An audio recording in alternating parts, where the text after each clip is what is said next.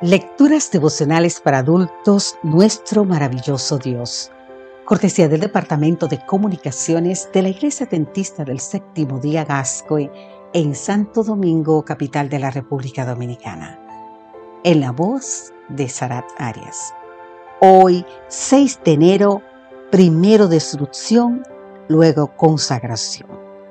Romanos capítulo 13, versículo 12 nos dice, la noche está avanzada y se acerca el día. Desechemos pues las obras de las tinieblas y vistámonos las armas de la luz. ¿Sabes a qué importante victoria se refiere el Antiguo Testamento cuando habla de la matanza de Madián en Isaías capítulo 10 versículo 26? La matanza de Madián, también conocida como el día de Madián, se refiere a la batalla en la que Gedeón y sus 300 hombres armados, con cántaros vacíos y teas encendidas, prevalecieron sobre un ejército de 135 mil madianitas, fuertemente armados y con tantos camellos como la arena que se acumula a la orilla del mar. Con razón, se le recuerda como una de las páginas más gloriosas en la historia del pueblo de Dios. Sin embargo, lo que se puede recordar como poco es la manera como todo comenzó.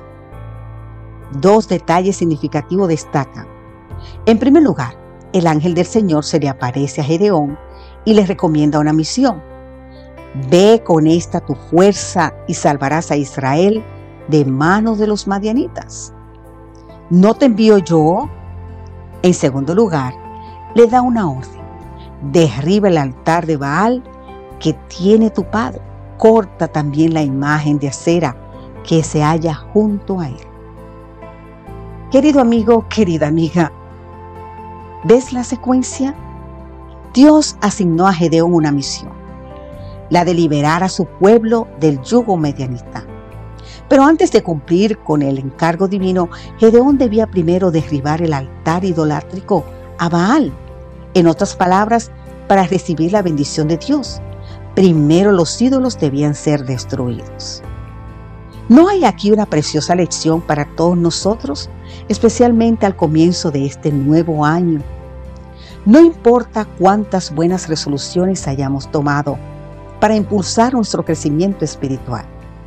De nada nos servirán mientras estemos acariciando algún pecado o mientras en nuestra vida haya ídolos que nos impidan hacer una entrega completa del corazón a Dios.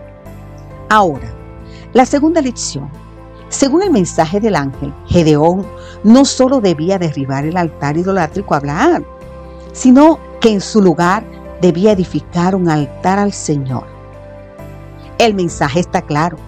No es suficiente con destruir los ídolos de nuestra vida sobre ruinas hemos de levantar en nuestro corazón un altar al único y verdadero Dios.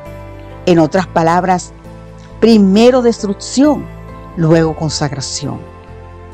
Querido amigo, querida amiga, ¿qué ídolos hay ahora mismo en nuestra vida que nos impiden consagrarnos completamente a Dios?